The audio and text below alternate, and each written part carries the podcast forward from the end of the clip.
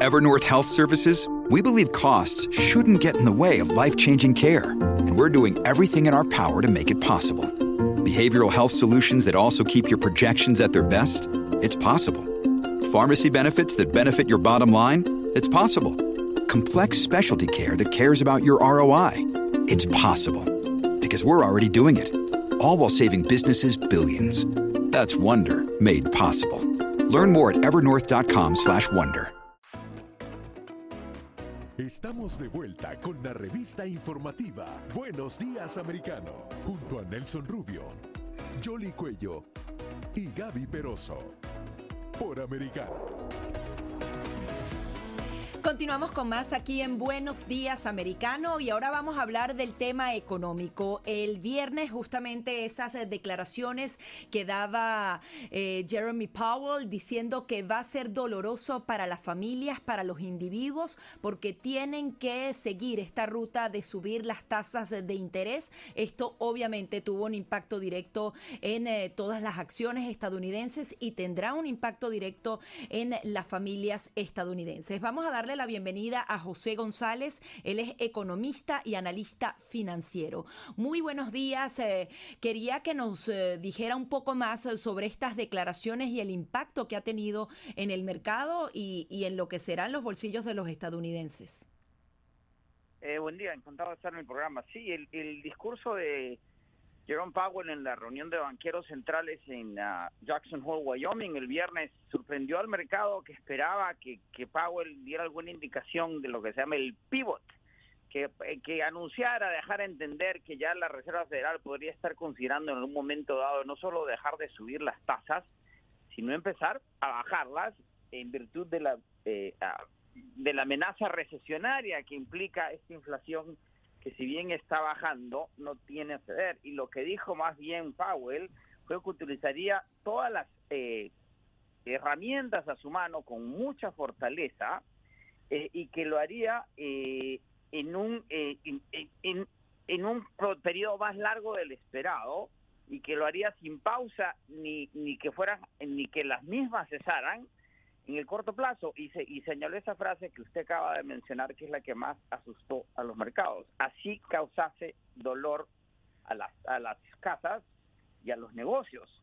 Eh, eso generó que en, un discurso de solamente ocho minutos eh, provocara la corrección de los mercados en su caída más importante en los últimos meses de alrededor del 4%.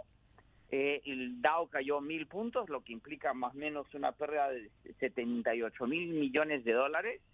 Y esta mañana está 270 puntos abajo. Es decir, el mercado tiende a, a, convencerse de que las tasas terminales, como se llaman en la Reserva Federal, seguirán subiendo por lo menos hasta el primer trimestre del próximo año para alcanzar niveles de 3.5% y que probablemente se queden esos niveles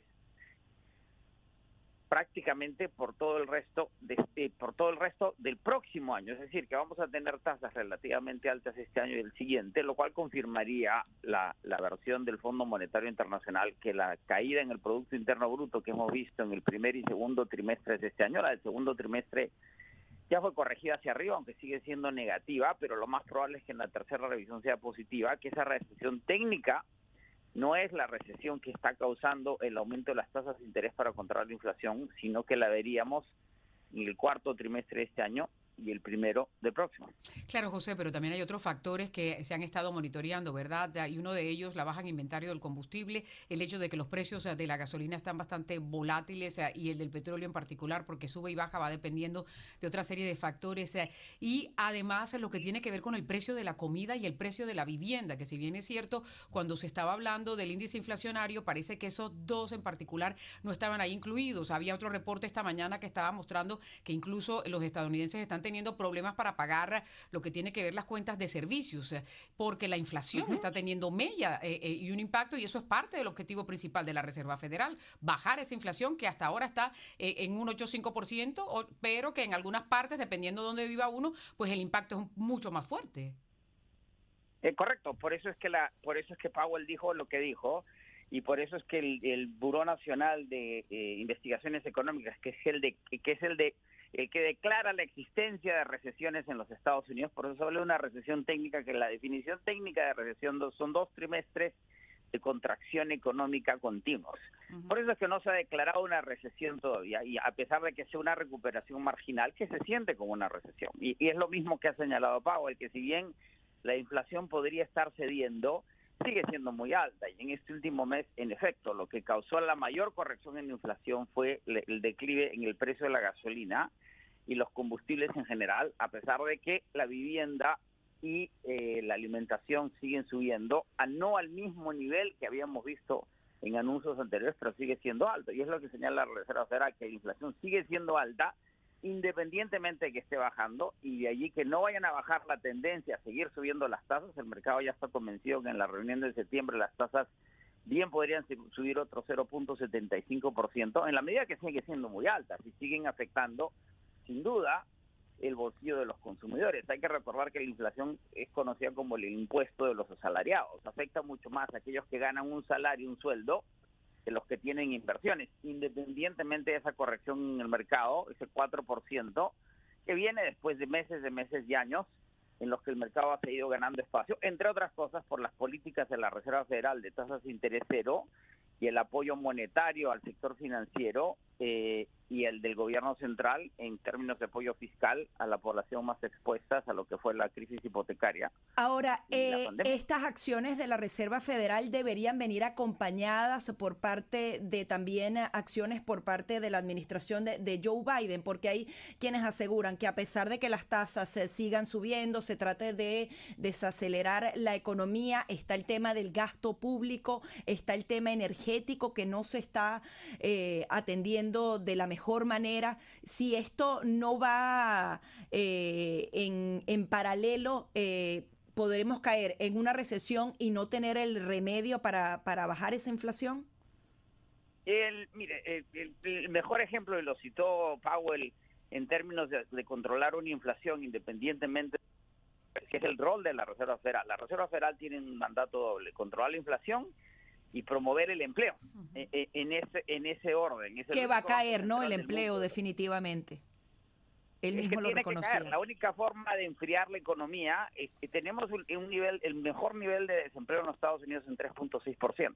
Tendemos a seguir contratando gente porque los nudos de la pandemia y la y lo que se llama el desempleo estructural en el Perú, la, población empleada, que es como se mide el desempleo en el Perú, perdón, en los Estados Unidos el desempleo se mide como la gente que busca trabajo y no le encuentra, no, como la gente que no tiene trabajo, punto. Sigue apretando las condiciones de empleo, que son las que alimentan la inflación. Desafortunadamente, como lo demostró Paul Volcker durante el gobierno de Ronald Reagan, para controlar la inflación que heredó de la administración Carter, tuvo que subir las tasas mucho en, en, en niveles mucho más brutales, por así llamarlos, de los que estamos viendo actualmente. Y esa es la receta, es la receta de Volcker la que está aprendiendo la que está emprendiendo Powell por lo que mencionaban en, uno de los comentarios anteriores, que la única forma de acabar con la inflación es acabando con la inflación. Y desafortunadamente la inflación eh, refleja una economía recalentada y la única forma de acabar con la inflación es enfriándola. En el camino, ¿cuál es el problema con el gasto público norteamericano? Que es muy inercial, es muy difícil recortarlo. Y parte de los problemas que estamos enfrentando es la reforma fiscal de la administración Trump, que recortó la tasa corporativa del 22 al 12% sin recortar el gasto. Por eso se decía que era un paquete fiscal no financiado. Es decir, ese, ese déficit que se sigue alimentando con la reforma fiscal de, Donald Trump, de la administración de Donald Trump, se financia con deuda. Y no ha habido medidas fiscales.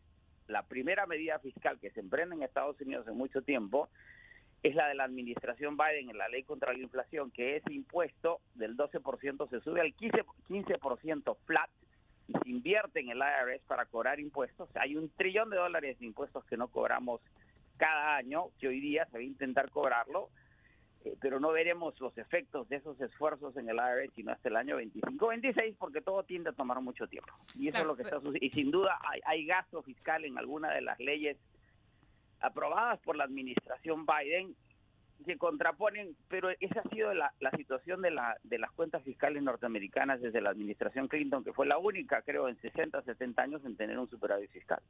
Y balancear el presupuesto, porque es que una de las cosas que no se ha hecho desde hace mucho tiempo en Washington es eso, ¿no? Poder tener un presupuesto balanceado, sino aumentando el, gasto público, que tampoco ayuda o contribuye para la inflación. El reciente anuncio que hacía el presidente del perdón de esas, esas deudas estudiantiles eh, y todo lo que se endeudó el país eh, mientras se cerró eh, por la pandemia, ¿eso cómo abarca en todo lo que está pasando en las diferentes cifras?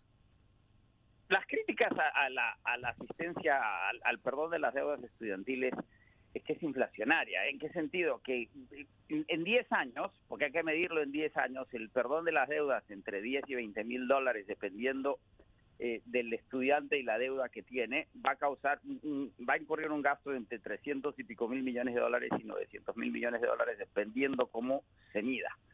Eh, y, y esos 300 y pico mil millones de dólares señalados abajo son similares a los aumentos en la recopilación fiscal de la, de la ley contra inflación o el gasto en energías verdes que contempla la misma ley. El problema con las cuentas fiscales eh, norteamericanas es que tienden siempre a llegar ese, a ese a ese a ese punto en que lo que se gasta por un lado o lo que se gana por un lado se elimina volviéndonos a un nivel cero y seguimos manteniendo cuentas fiscales deficitarias. En la medida que no incrementemos los impuestos, y recordemos que la administración Nixon, el bracket más alto de ingreso en, los Estados Unidos pagaba 81% de su ingreso. Hoy día eso se ha cambiado por un impuesto a la ganancia capital de más o menos 12%, que es lo que hay que modificar en última instancia, porque los sectores de mayor ingreso en el país no ganan un salario, eh, tienen retorno sobre sus inversiones.